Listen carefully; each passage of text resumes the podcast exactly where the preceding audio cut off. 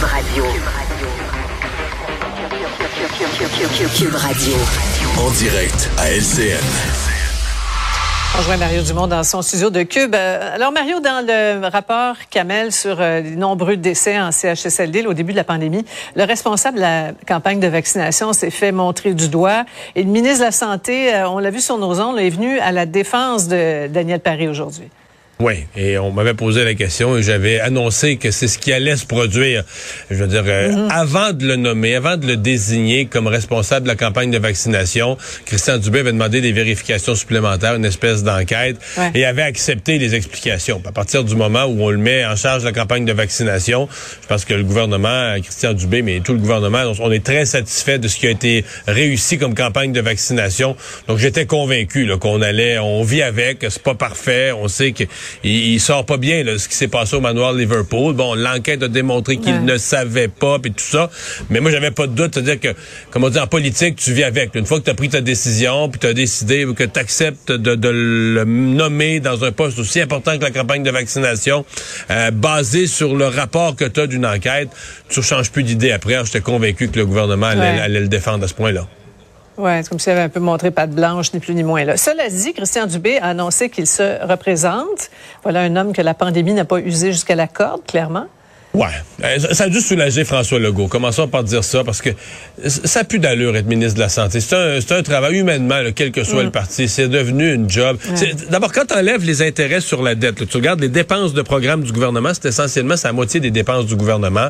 C'est un ministère mm-hmm. très dur, des guerres de pouvoir. sais, Si tout le monde tirait... C'est déjà épouvantablement difficile. Si tout le monde tirait dans le même sens, ça serait moins pire. Mais des guerres de pouvoir, etc., euh, entre les fonctionnaires, les syndicats, les syndicats de docteurs, très, très difficile. Et euh, on dira ce qu'on voudra. Quand tu es ministre de l'économie, bon, tu joues avec des emplois, des entreprises, ça peut tous les ministères peuvent être difficiles. Mais tu sais, à la santé, là, tu joues avec la maladie, tu joues avec la mort tout le temps. Tu ta revue de mm-hmm. presse le matin. Donc, c'est euh, c'est épuisant, c'est euh, vraiment là, le ministère, j'encourage personne à, personne qui veut ce ministère-là, j'encouragerai personne, je veux pas décourager Christian Dubé, mais et, il y a quand même, il y a, 65 ans, il y a une belle réussite professionnelle dans le monde des affaires, il est indépendant de fortune, c'est ça. les gens qui pensent que c'est un automatisme qui se représente, là, vous faites une erreur, là. C'est sûr mm. qu'il a pensé qu'il y a eu des discussions avec les membres de sa famille, mais bon, il est très proche de François Legault, avait promis ça à François Legault. Ils font la politique ensemble, mais il va donner un autre mandat. Mais d'autant plus euh, épuisant que cette pandémie, là, pendant deux ans, c'était des annonces de décès, de catastrophes tous les jours. Là. Et en même temps, ça a révélé à quel point il y avait des problèmes dans, dans ce ministère-là. Cela dit, euh, Monsieur Dubé se représente, mais on, voit sur le grand tableau des départs beaucoup, beaucoup de femmes, Mario. Est-ce que c'est symptomatique de quelque chose ou c'est un hasard pur? Difficile à répondre, mais on peut pas ne pas le noter. Je pense qu'il y a sept personnes qui ont annoncé leur départ de la CAQ, puis il y a six femmes sur les sept. En fait, la, seule mhm. façon pour François Legault d'éviter que ça soulève de mauvaises questions, c'est de recruter autant de femmes. Il n'y a pas d'autre façon pour François Legault de, de, de répondre qu'en s'assurant de recruter autant de femmes. Aujourd'hui, évidemment, Mme Chassé qui annonce son départ, on le comprend elle, on a tous le souvenir de ses premiers points de presse. Elle avait été nommée ministre de l'Environnement. Mm. Elle avait sur papier les, les, compétences, les capacités, les diplômes, il n'y a aucun doute mais elle n'a jamais été à l'aise, ni en chambre, encore moins en point de presse avec les journalistes. Toujours restée mm. très, très nerveuse, très tendue. Il y a un point, mais elle était tellement nerveuse que maintenant, on savait plus trop. Est-ce que c'est parce qu'elle maîtrise pas ses contenus? Pourtant, elle avait les, diplômes, les capacités normalement pour maîtriser ce type de contenu-là. Est-ce que c'est une trop grande nervosité? Est-ce que c'est euh, vraiment un aspect là, de la, de la politique, de la communication politique elle n'a jamais réussi à embarquer sur le bicycle et tenir en équilibre? Mais c'est, mm. c'est une expérience politique qui n'a pas été heureuse et donc elle retourne à d'autres activités, mais je la comprends un petit peu. Là. Oui, c'est frappant ce tableau quand même.